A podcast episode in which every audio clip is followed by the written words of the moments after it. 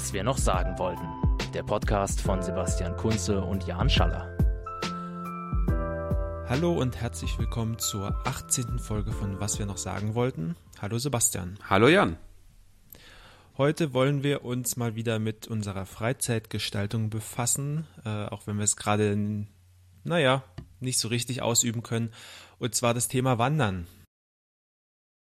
Wir können noch durch den Park wandern, ähm, aber nicht unbedingt mehr.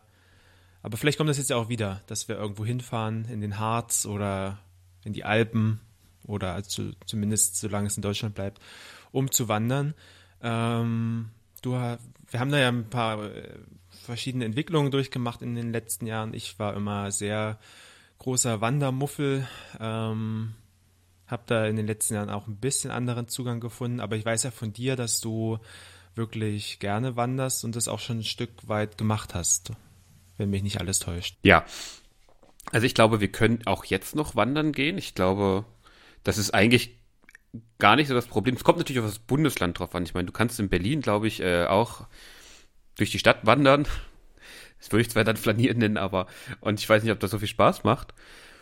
Aber wenn ich mich nicht täusche, ist in Niedersachsen auch so ein Tagesausflug auch offiziell legal immer noch.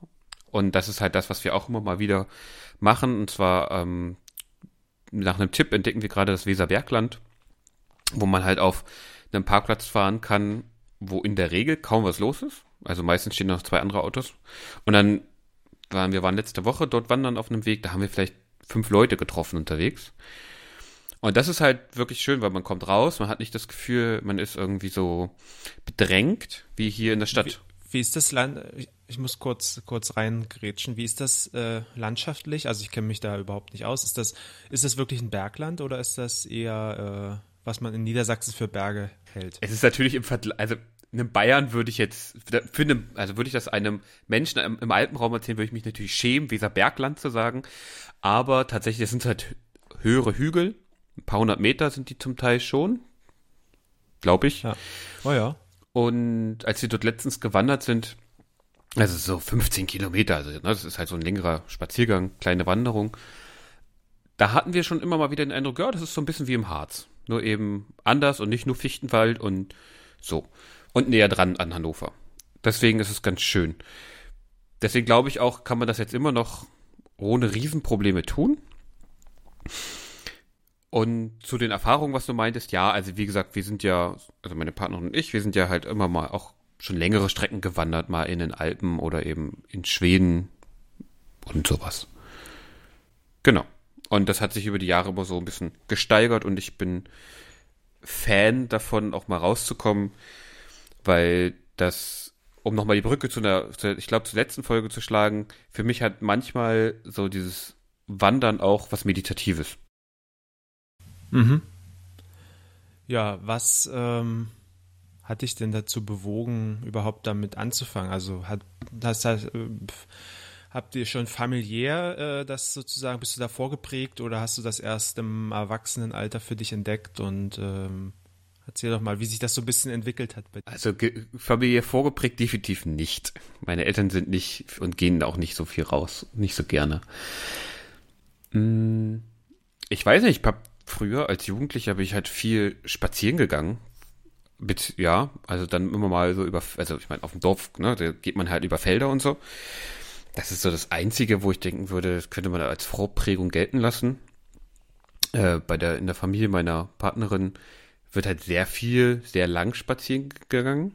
Also das ist, da ist das so integraler Bestandteil eines Wochenendes oder eines Feiertags, dass man dann eben irgendwie mal zwei, drei Stunden irgendwo läuft. Ja, und dann hatte ich irgendwann einfach mal die Lust, länger sowas zu machen. ich glaube, es ist wahrscheinlich eher so ein bisschen so Abenteuer erleben, nach Jahren in der Stadt, im Studium nicht viel, nicht viel tun. Und das war schön. Das war einfach schön. Und dann war so der Entschluss, okay, es jetzt öfter mal zu machen. Und ich glaube, es kommt natürlich da hinzu. Bei mir hat es, glaube ich, mit einer Wanderung auf, auf dem Brocken angefangen, so richtig. Dieses Gefühl, sich selbst auch was beweisen zu können. Also ich bin damals halt nach Bad Harzburg mit dem Zug gefahren, einem einen Tag über den Teufelsstieg eben zum Brocken hoch und dann wieder runter und dann zurück. Und das war halt ganz cool. Und dann macht man so ein bisschen weiter. Ich weiß ja nicht, wie das bei dir so ist. Du klingst ja mit den Fragen, klingt es ja so ein bisschen an, als du nicht so der große Fan bist vom Wandern. Naja, es ist ein bisschen ambivalent. Also, wie soll ich es sagen? Also letztendlich hängt es wahrscheinlich mit meiner begrenzten Aufmerksamkeitsspanne zusammen oder dass ich ab und zu mal ein bisschen Action brauche. Ähm, keine Also ich bin auch der Meinung, dass das gar nicht so schlimm ist. Meine Partnerin sieht das ein bisschen anders. Die ähm, ist der Meinung, dass, äh, dass, dass meine Aus Aufmerksamkeitsspanne nicht so ausgeprägt ist. Ähm, ja, wo da die Wahrheit liegt, das äh, kann ich nicht sagen. Ähm, aber jedenfalls, also es, äh, ich finde es nicht attraktiv. Ähm, über mehrere Stunden durch irgendwie einfach nur geradeaus lang zu wandern irgendwo, wo nichts weiter passiert, sagen wir es mal so. Ähm, ich mache aber gerne auch lange Spaziergänge durch äh, die Stadt. Ähm, das ist irgendwie kein Thema. Und wenn ich es dann ausprobiert habe, mal zu wandern, dann ähm, fand ich das auch, oder hat mir es auch Spaß gemacht. Äh, allerdings nur, wenn erstens der Wanderweg auch ein bisschen anspruchsvoll ist und man auch mal auch ein bisschen was machen muss sozusagen. Und wenn es halt nicht so ultra lang ist. Also ich glaube, ich glaube ja beim Wandern, gerade wenn man so äh, so lange Wanderwege wie den äh, Jakobsweg läuft oder irgendwie sowas, dann ist es ja total normal, da mindestens 20 Kilometer am Tag wegzulaufen, oftmals mehr ähm, ich glaube, Etappen von 30 Kilometern sind jetzt auch nicht so die Seltenheit, wo man dann halt so sechs, sieben Stunden oder so unterwegs ist und ich weiß nicht, also ich habe es noch nie gemacht, aber ich kann das mir irgendwie nicht so gut vorstellen. Also ich bin eher so, so 10, 15 Kilometer und dann ist aber auch okay. Ähm, und wenn wir zum Beispiel, wir waren vor zwei Jahren, wenn mich nicht alles täuscht, auf dem Balkan unterwegs und ähm, da unter anderem in Montenegro. Und da waren extrem schöne, hm, gibt es extrem schöne pa Naturparks und äh, Landschaften. Ähm, und da waren wir dann halt auch wandern, so ein bisschen mit Bergbesteigung, also so kleinere Berge. Ähm, das fand ich sehr, hat sehr viel Spaß gemacht, auf jeden Fall. Ähm, nur ich, also ja, so die Aussicht, irgendwie so einen Jakobsweg zu laufen und dann jeden Tag 20, 25 Kilometer das äh, finde ich irgendwie überhaupt nicht attraktiv.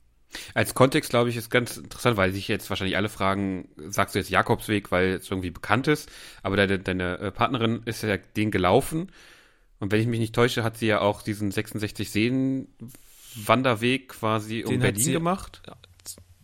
Ja, dann hat, hat, sie auf jeden Fall mindestens zur Hälfte gemacht, wenn nicht, ähm, also da ist ein bisschen das Problem, dass ähm, man eigentlich immer wieder zurückfahren muss nach jeder Etappe, weil das, äh, das Übernachtungsangebot nicht so ausgebaut ist da, äh, weil die Etappen auch oft nicht in Orten enden, sondern halt irgendwo äh, in Brandenburg und dann ist da halt nichts und da muss man irgendwie zurückfahren.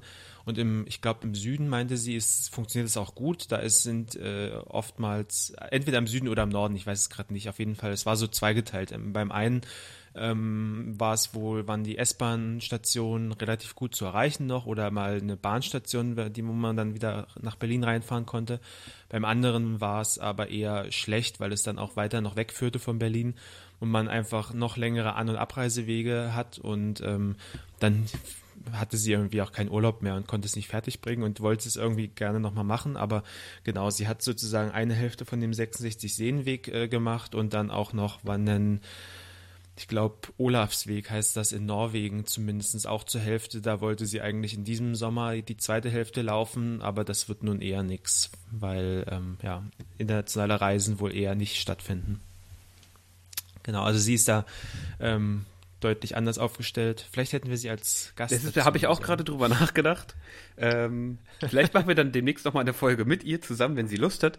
Aber ich fand das deswegen habe ich das nochmal mit ins Spiel gebracht, ganz interessant, weil das bei euch ja dann so nicht wirklich zwar Extreme sind, aber schon schon, schon so, so bisschen, auch gegenseitige ja. Interessen da sind bei und vor allem vor allem auch weil äh, also sie ähm, mag eigentlich überhaupt keinen Städteurlaub sondern will am liebsten 100% ah. Natur machen und ich mag Städteurlaub sehr gerne ähm, ui, ui, ui. und finde Natur okay aber muss es jetzt auf keinen Fall 100 Prozent haben und dann müssen wir immer so schauen, wie wir beide irgendwie und was abbekommen. Und ähm, ja, haben es dann, also dieser Balkanurlaub war eigentlich ein ganz gutes Beispiel, weil da haben wir dann halt mal drei, vier Tage in Budapest gemacht und dann sind wir halt weitergefahren in ein Naturschutzgebiet und haben da dann wieder äh, drei, vier, fünf Tage verbracht und waren dann auch ein bisschen wandern, aber halt auch so, dass ich Spaß dran habe, also so halt nur 10, 15 Kilometer mit ein bisschen Bergaufstieg und so. Und ähm, dann haben wir dann ganz gutes. Also ihr sucht quasi, versucht immer so die Balance zu finden. Das ist ja wirklich gut.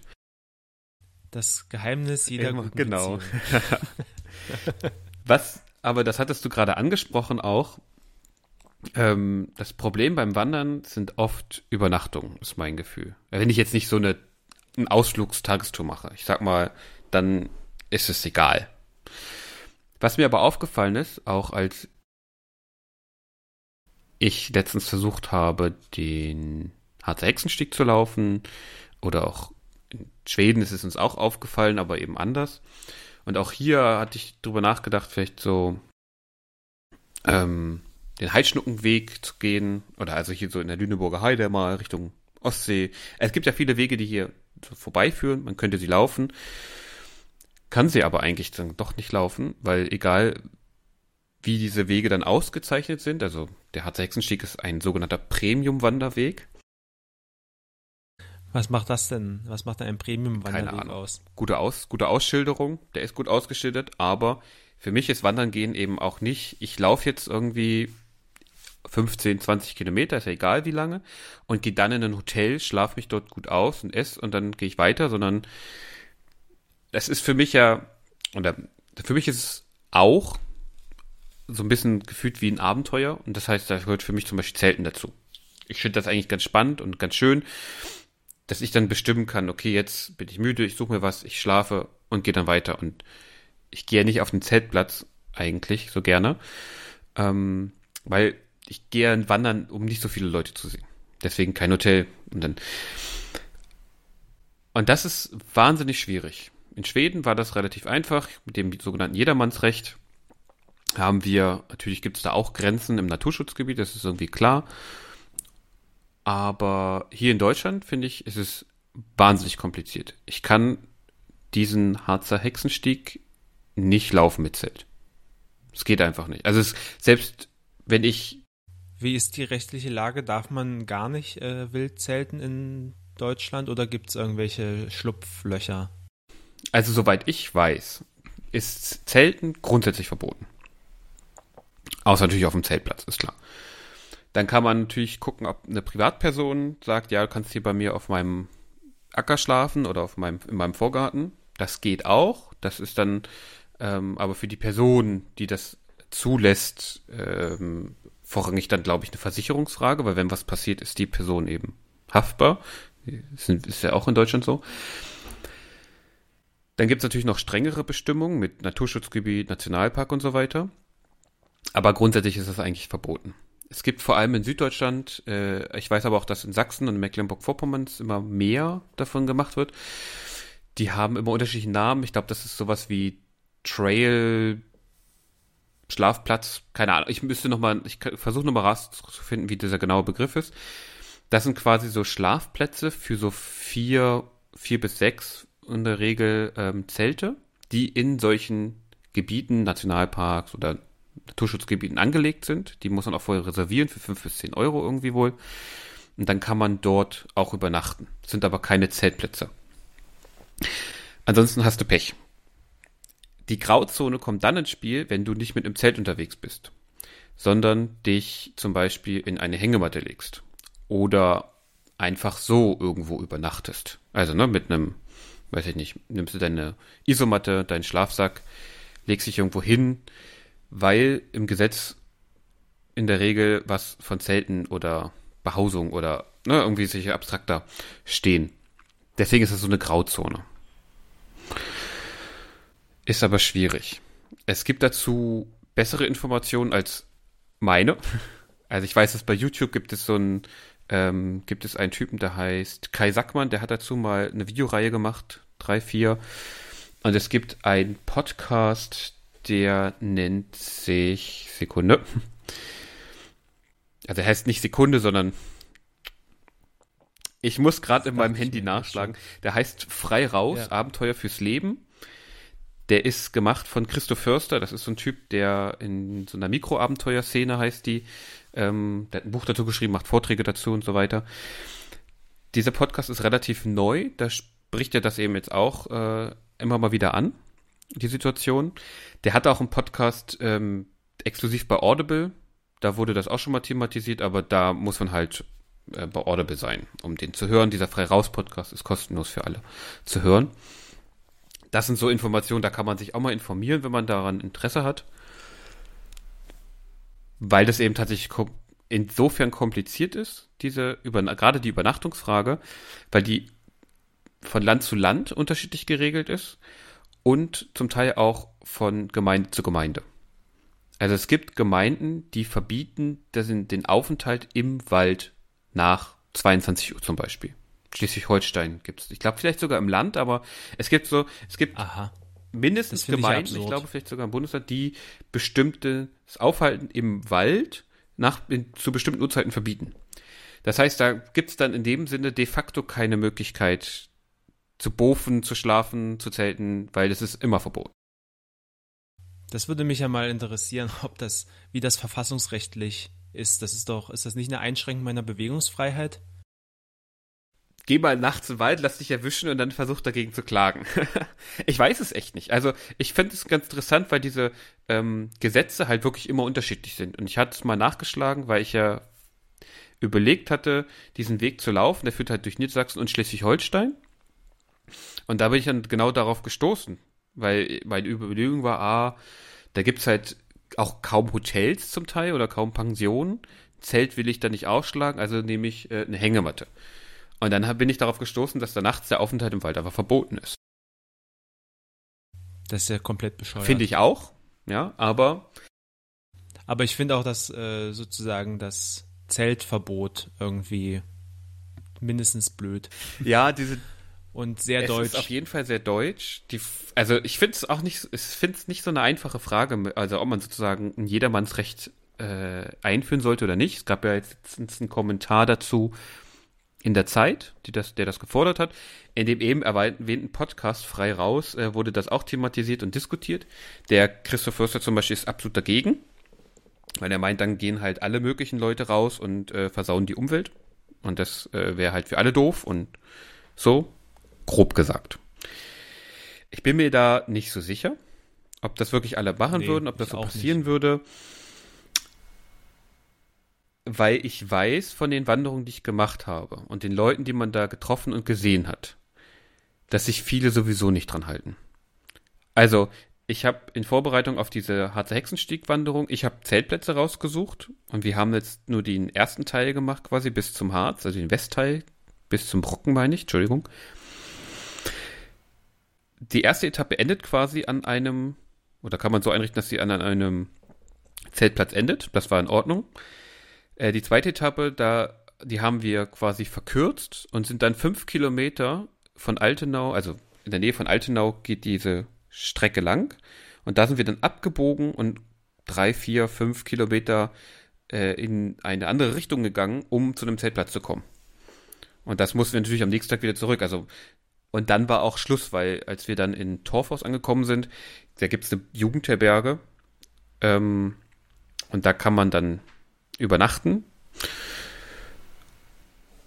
Und Zelten geht nicht. Also man müsste vielleicht dort nochmal auf einen der Wandervereine, die da auch Häuser haben, zugehen. Ich hatte bei einigen angefragt, die waren aber schon selber mit eigenen Leuten belegt. Aber das finde ich ist ein Problem, weil du kannst halt nicht mit einem Zelt so diesen Weg gehen. Deswegen fände ich das schön. Und in Vorbereitung, ja, also eine letzte Sache, dann höre ich, erst dann darfst du wieder mhm. reden. ähm, in Vorbereitung habe ich halt Videos gesehen bei YouTube von diesem Weg. Und da waren so viele einfach mit, auch mit Zelt unterwegs, die haben sich dabei gefilmt, dass sie dort einfach sich hingelegt haben. Zum Teil auch im Nationalpark, was ich dann überhaupt nicht, was ich auch nicht cool finde, würde ich auch nicht machen. Da würde ich mich, mir dann eher wünschen, wenn die Leute dann im Nationalpark noch wandern, dann sollen sie doch lieber mit einem Schlafsack in der Schutzhütte schlafen, auch wenn das auch verboten ist. Ähm, aber immerhin nicht ein Zelt aufstellen. Und kochen. und so. Also das sind halt so Sachen, finde ich schwierig, aber deswegen würde ich mir mindestens einen Mittelweg zwischen äh, dem jetzigen und einem Jedermannsrecht wünschen. Also ich kann mir auch nicht vorstellen, dass sollte es so ein Jedermannsrecht geben, dass plötzlich völlig andere Leute auf die Idee kommen, ach jetzt, wo ich kann, äh, gehe ich plötzlich in der Natur zelten. Also ich denke, das wäre ja in erster Linie eine Entlastung für die, die es eh schon machen und die dann plötzlich irgendwie stressfreier ihre Wandertouren planen können. Ähm, und jetzt, ja. Also, und die Jugendlichen, die dann in den Wald ja. gehen, um Party zu machen oder dort zu, zu zelten und äh, zu saufen und Dinge zu verdrecken, das passiert ja jetzt ja auch. Also, das äh, Eben. Und die ich meine, jetzige Rechtslage hält niemand seinen auf. Müll abzuladen. Genau, und seinen Müll abzuladen wäre dann ja immer noch. Äh, richtig, strafbar. und das machen die Leute ja jetzt ja auch. Also ich meine, man muss ja nun mal durch den Wald gehen. Naja. Aber gut. dich überzeugen zu einem zu einem Wandern kann man wahrscheinlich nicht, es sei denn, es gibt eine Herausforderung. Oder? Also, ja, vermutlich. Also, äh, nee, ich glaube, so ein Projekt wie Jakobsweg oder so würde ich tatsächlich nicht machen wollen. Da schreckt mich die Aussicht zu sehr ab, dass ich irgendwie fünf Wochen lang nichts anderes mache. Und sowas wie eine Alpenüberquerung? Also es gibt ja so ganz klassische Routen, wie den E5 oder so, die, die man dann so in sieben Tagen machen kann. Man hat auf jeden Fall eine Herausforderung, weil du musst ja hohe ja. Berge und so besteigen. Ja. Nö, das könnte ich mir vermutlich schon vorstellen. Das wäre das wär was anderes, glaube ich. Also ist noch nicht Hopfen und Malz verloren bei dir. nee. ähm, bist du dann auch schon so richtig im Equipment-Game drin oder bist du da, gehst du da eher so, ich nehme das mit, was ich halt eh schon zu Hause? Mm, ja, mittlerweile würde ich sagen, ich versuche eher das mitzunehmen, was ich schon zu Hause habe. Das ist aber jetzt auch nur der Fall, weil ich letztes oder vor, nee, vorletztes Jahr, glaube ich, oder so, mal einkaufen war. Für diese, also ich glaube, es war vor zwei Jahren, vor der, vor der Schwedenwanderung mussten wir uns halt mal versorgen. Mit Dingen. Weil ich kein, ich hatte keinen großen Rucksack. Sophia hatte einen großen Rucksack, den sie seit ihrem 14. Lebensjahr hatte. Ähm, und der war halt nicht gemacht für so eine Wanderung. Der war schon ein bisschen kaputt und ging noch für so mal nach Hause zu ihren Eltern fahren, aber nicht für, also wir haben Rucksäcke gekauft, wir hatten keine Isomatten, wir hatten keinen, ich hatte noch einen, den habe ich immer noch, ich hatte noch einen alten Schlafsack, äh, ein Werbeprodukt des Fußballvereins Borussia Dortmund. Da war ich vielleicht zehn oder so, als ich den bekommen habe, keine Ahnung. Ja, aber den hatte ja. ich, also das sind halt so Sachen, die man noch hatte, aber die waren halt nicht so unbedingt geeignet. Da haben wir es vielleicht auch manchmal übertrieben, mag sein, aber hat, da haben wir uns so mehr oder weniger so eine Art fast Grundausstattung geholt. Ähm, auch Fehlkäufe gemacht. Ich, ich, fand ja so ein Holzvergaser total geil.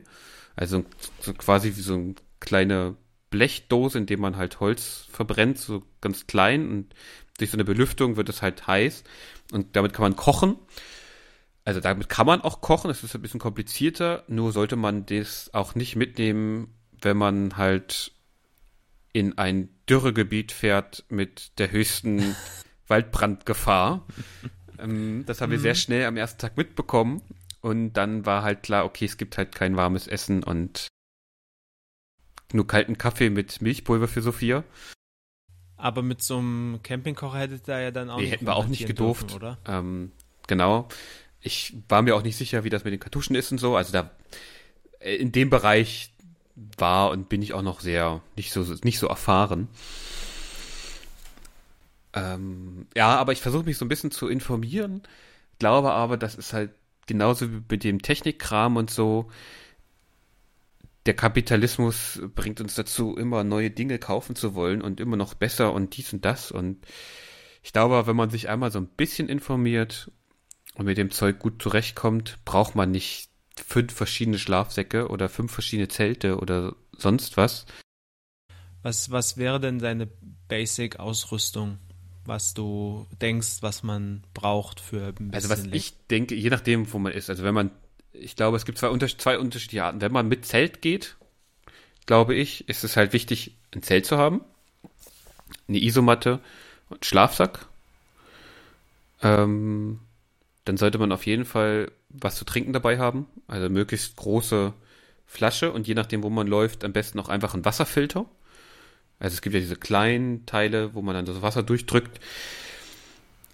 Ähm, und was zu essen, da muss man halt gucken, ne, wo laufe ich wieder? Also kann ich mir regelmäßig was kaufen oder gibt es dort nichts? Wie viel nehme ich mit? Ähm, kann ich kochen? Das, man sollte sich vorher informieren, kann ich kochen? Also soll, ist es auch schlau, zu kochen mit offenem Feuer oder eben nicht? Je nachdem, bei uns in Schweden war es damals nicht schlau. Und danach dann eben bestimmte Sachen mitnehmen oder nicht mitnehmen und so weiter. Also ich glaube so, es gibt immer so die großen fünf, die großen drei, es gibt immer, da gibt es tausende Videos zu. Also wichtig ist, glaube ich, dass man irgendwo schlafen kann, dass man was zu essen hat und dass man was zu trinken hat. Beim Wandern halte ich es aber vor allem für ganz wichtig, sich Gedanken zu machen über das Schuhwerk. Weil viele können mit ihren Turnschuhen super laufen, 20, 30 Kilometer, wunderbar. Andere, kommt auch ein bisschen aufs Gelände drauf an. Andere nehmen gerne Wanderschuhe. Ähm, da sollte man gucken. Und ich glaube, da ist für mich persönlich auch der Punkt, da sollte man nicht unbedingt sparen. Gerade wenn man eine lange Tour machen will, sollte man sich Zeit nehmen, Schuhe testen, sich informieren. Weil wenn man da erstmal losgelaufen ist auf einer Strecke und will vielleicht zwei, drei, vier, 500 Kilometer laufen und merkt nach 100, die Schuhe sind scheiße, ich habe überall Blasen, äh, dann ist Kacke. Und das ist mir so gegangen auch. Und das war, ich hatte, ich hatte quasi keine neuen Schuhe in, mit nach Schweden genommen und habe gedacht, ja klar, die sind ja eingelaufen, die habe ich seit fünf Jahren oder so. Ähm, oder zehn vielleicht, nee, es waren fünf eher. Das Problem war, ich bin aber nie länger als 20 Kilometer am Stück gelaufen mit den Dingern. Und dann hatte ich sie ausgezogen und dann war es wieder gut. Äh, ich habe mir zwischendurch neue Schuhe gekauft oder kaufen müssen, weil das nicht mehr ging. Also es war halt alles kaputt an den Füßen. So viel Blasen und Schmerzen und so. Also das war halt absurd. Und es hat dann auch noch mal eine Weile gedauert, dann hier, bis ich jetzt Wanderschuhe gefunden habe, mit denen ich gut laufen kann.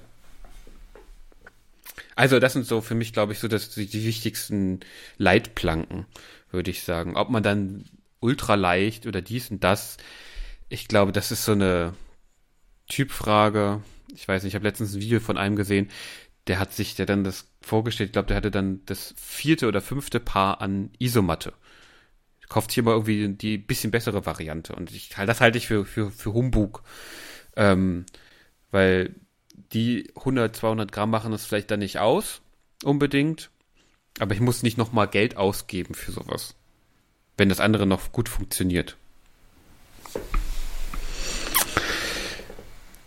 Ja, also so, ne, die Menschen sind ja sehr unterschiedlich und für manche ist das so ein Hobby, dass sie da auch viel Geld reinbuttern, aber ja. es, es geht, geht, auch mit, mit wenig. Also es, ne, es gibt auch genug Leute, die halt nichts Neues kaufen, sagen, okay, ich nehme jetzt das, was ich hier habe und das finde ich einen total sinnvollen An äh, Ansatz. Ja. Ja. Ja, Punkt. Okay. Lesen hilft da auch. Da kann man auch Bücher zu lesen bestimmt und so. Mhm. Bin, ist ja wie äh, jede wie jede Freizeitbetätigung auch ein ähm, Thema, was, auf dem man sich auf YouTube gut nähern kann. Da gibt es ja auch äh, eine eigene Nische äh, oder einen eigenen Markt für. Also ich glaube, da gibt es mehr. Ich habe auch, was ich in letzter Zeit ein bisschen geschaut habe, ist äh, Leute, die sich beim Wandern filmen äh, und dann ihre also es ist halt sehr meditativ, sehr äh, ruhig teilweise dann irgendwie. Wer, wer, also den, den ich konkret im äh, Sinn habe, der heißt Craig Adams. Ähm, und der macht halt so sehr meditative Wandervideos mit nur ein bisschen Musik und fast keinem Sprechen und schönen Landschaftsaufnahmen und irgendwie Spanien, Island, was weiß ich, wo der unterwegs war. Ähm, ja, kann man sich also der versteht auch sein Handwerk vor allem, von daher sind das immer schöne, schöne meditative, äh, cinematische Filme, wo man dann schicke Landschaft sieht und kann man sich mal anschauen. Das klingt interessant, weil das ist nämlich ein Punkt, der mich oft nervt, dass es gibt oft so kan also oft dann Kanäle, die Leute fangen an, berichten über eine Weitwanderung, zum Beispiel auf dem Pacific Crest Trail oder Jakobsweg oder so.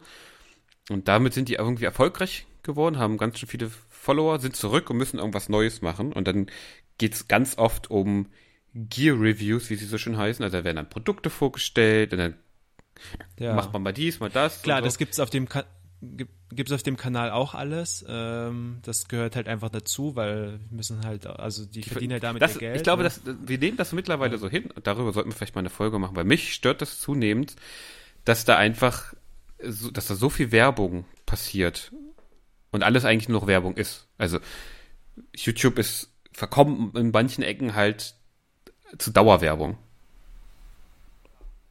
Ja, sicherlich. Ähm, es ist halt nicht mehr die Hobbyplattform diesmal, als dieses Mal angefangen hat, sondern ein, ähm, ein Arbeitgeber für viele tausende Menschen mittlerweile. Klar. Die Leute sind ja in der Regel Freiberufler. YouTube stellt sie ja nicht an, sind nicht sozialversichert, ne? Ja. Ich weiß, was ich weiß, meinst, was ich ja. meine. Aber ich finde. Aber ja, Punkt. Craig Adams. Ähm, und rein. ich regel das dann halt darüber, dass ich die Channel, wo das mir zu dolle ist, halt nicht schaue. Ähm, das Angebot ist ja groß genug. Ähm, und ja, aber es ist auch ein anderes Thema. Richtig. Wir reden ja eigentlich übers Wandern. Kurz gefragt, was sind denn deine Argumente fürs Wandern und was sind deine Argumente gegens Wandern? Ach, ich würde das gar nicht zu so einem Für wieder machen. Wer halt Bock drauf hat, soll es machen und wer nicht, nicht. Also ähm, ist ja letztendlich ist eine Freizeitbetätigung wie viele andere und äh, ja, ich meine, es ist generell, glaube ich, gut rauszugehen und sich körperlich zu betätigen, vor allem irgendwie, wenn man sonst nicht äh, so viel äh, unterwegs ist oder soziale Kontakte hat aktuell, wie auch immer. Ähm, das haben wir in der letzten Folge schon anklingen lassen. Geistige oder körperliche Gesundheit ist Voraussetzung für geistige Gesundheit in meinen Augen und ein wichtiger Bestandteil, wenn man irgendwie äh, ja glücklich und zufrieden in seinem Leben sein möchte und von daher sollte man auch dafür sorgen, dass man sich bewegt und was macht und äh, mal was anderes außer die eigenen vier Wände sieht. Und da ist Wandern natürlich eine super Möglichkeit, das auch auf günstige Art und Weise zu tun, weil das Thema hatten wir ja gerade, eigentlich braucht man, also man kann es auch ganz ohne Ausgaben machen, theoretisch.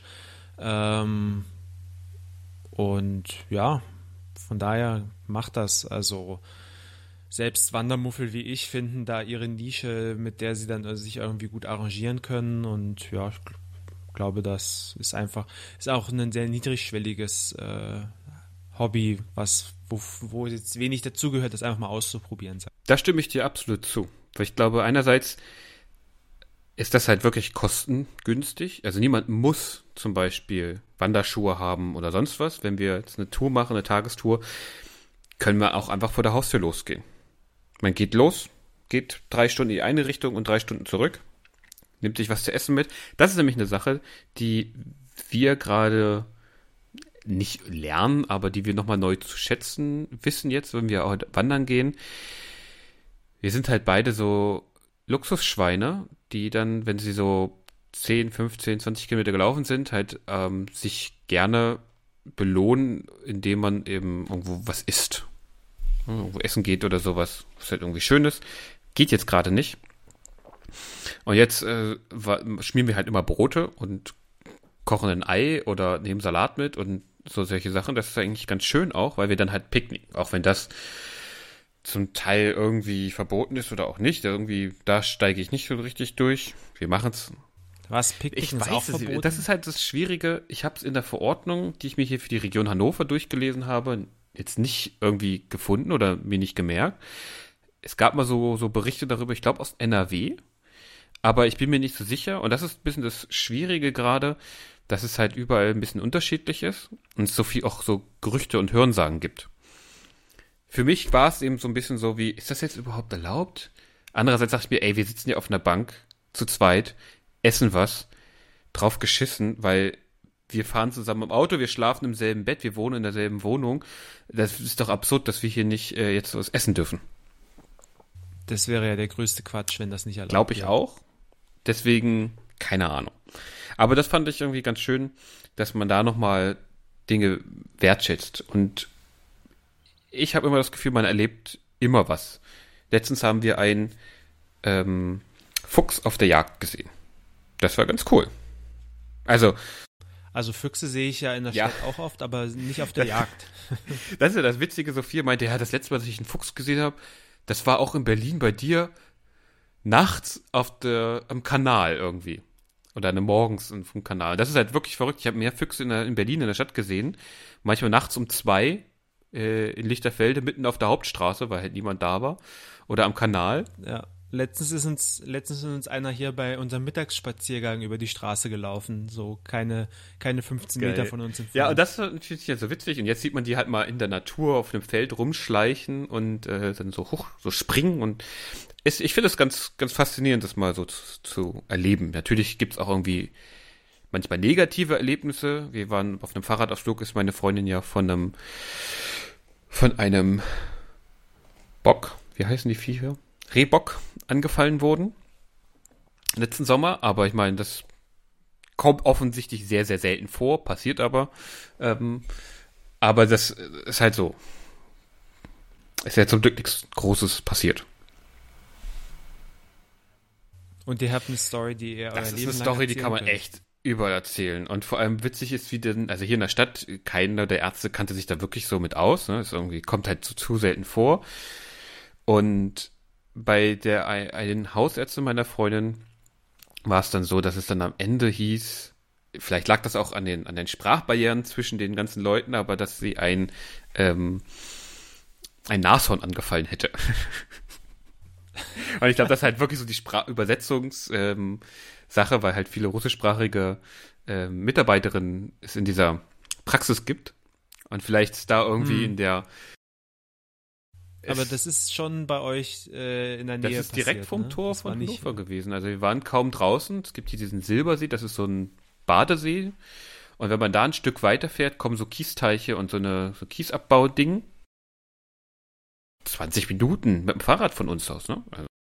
Es würde mich überraschen, wenn es da äh, neuerdings. Ja, mich auch. Also, aber es ist ganz witzig. Und man hat wirklich was zu erzählen. Es sei denn, man fährt aufs Land. Wir haben kurz danach Freunde auf dem Land in Bayern besucht.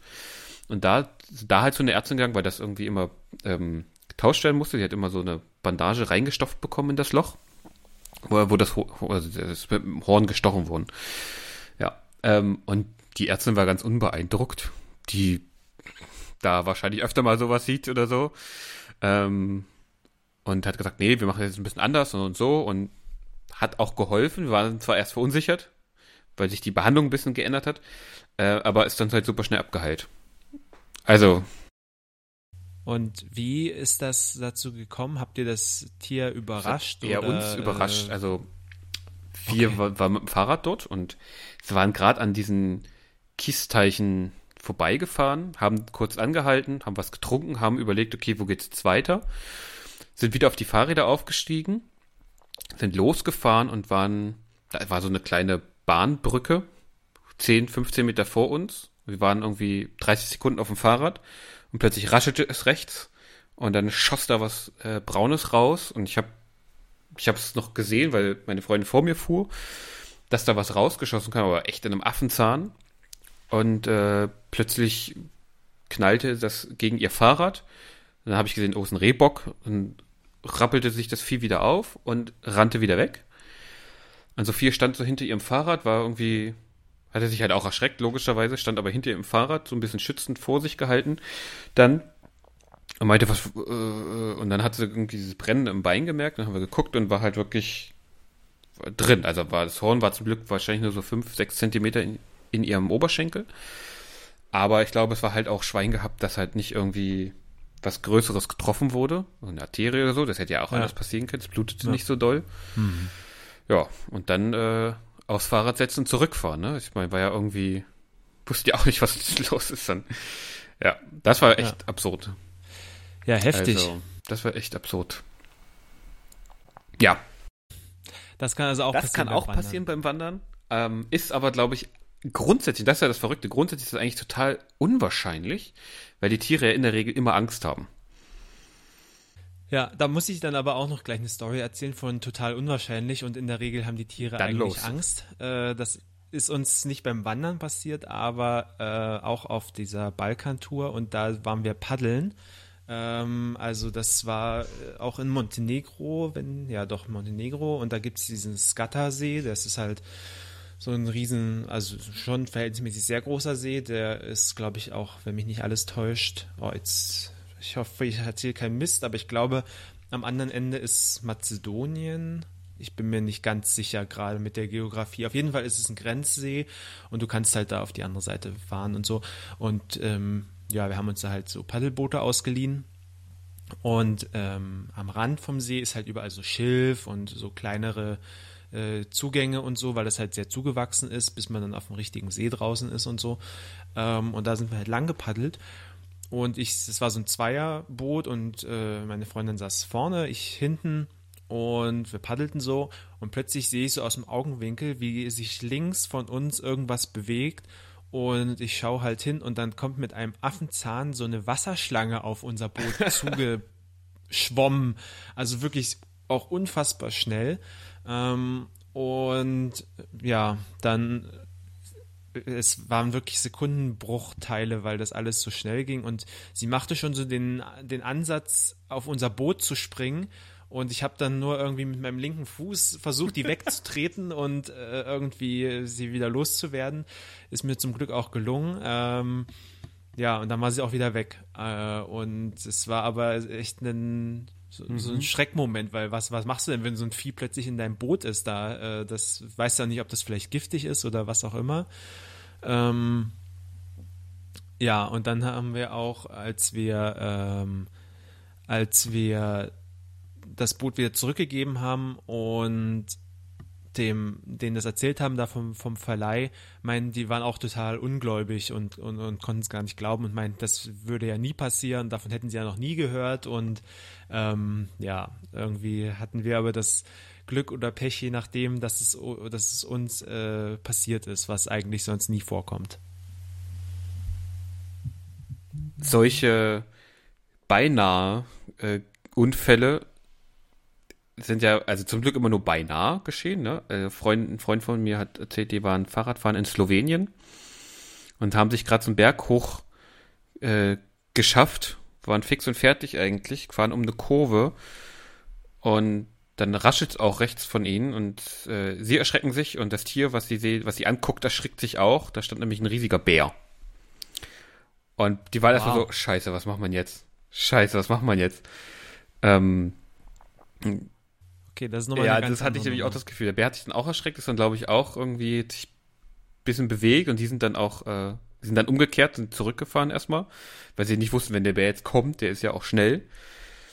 Also, das fand ich schon krass. Das fand ich schon echt krass. Aber wenigstens waren die mit dem Fahrrad unterwegs. Zu Fuß hätte ich, glaube ich, richtig Schiss gehabt. Ja. Es kann also sehr viel passieren beim Wandern. Es ist nicht ungefährlich, aber, die, viel, aber, aber auch, auch, nicht langweilig. langweilig. Viele Dinge sind aber wirklich unwahrscheinlich und meistens ist es nicht, ich würde nicht sagen langweilig, aber wirklich so schön beruhigend und man bewegt sich mal, man sieht auch mal ein bisschen mehr andere Dinge und sieht manchmal auch die Stadt, wenn man in der Stadt spazieren geht an bestimmten Stellen oder den Wald, auch mal von aus einer anderen Perspektive, was irgendwie ganz schön ist. Kurzum, vielen Dank, Jan, für das Gespräch. Ich glaube, wir ja, binden das jetzt mal zusammen. Danke an alle, die zuhören. Wer vielleicht noch andere verrückte Geschichten teilen möchte von vom Draußensein, immer gerne. Die können wir auch mal aufgreifen. Und ansonsten würde ich sagen, hören wir uns beim nächsten Mal. Ja, bis dahin. Bis dahin. Ciao.